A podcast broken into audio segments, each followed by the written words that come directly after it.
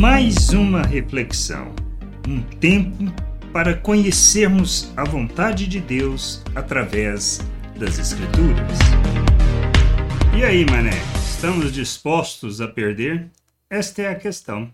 Talvez estejamos sendo os manés do dia a dia, achando que temos o controle e que fazemos as escolhas corretas. Mas o nosso destino, ao insistirmos em nossa atual caminhada, é a morte, mesmo que tenhamos sido religiosos.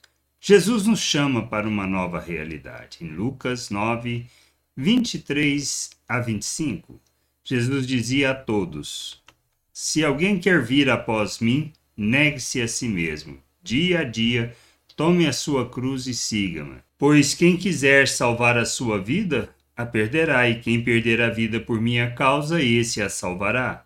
De que adianta uma pessoa ganhar o mundo inteiro se vier a perder-se ou a causar dano a si mesma? Não podemos insistir no caminho que estamos seguindo.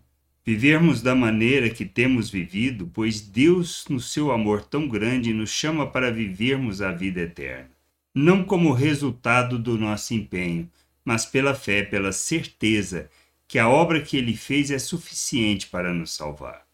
Cristo morreu e ressuscitou para que recebêssemos o perdão e a justificação, e assim sendo reconciliados, pudéssemos viver a vida eterna segundo a vontade do Senhor, caminhando em justiça, santificando o nosso proceder, para revelarmos o nosso Deus ao mundo. Não temos outra escolha. Precisamos perder nossas vidas e seguirmos a Cristo para nos salvarmos e assim não sermos o mané da história.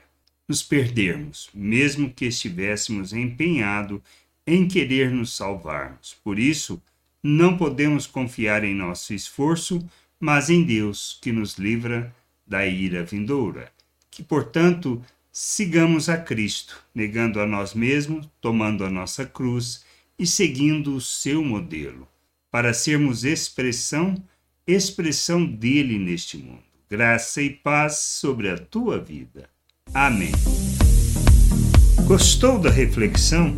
Compartilhe. Não deixe de ler as Escrituras. Medite para poder crescer no conhecimento e vontade de nosso Deus e nosso Pai, para que, conhecendo o Senhor, possa o revelar ao mundo.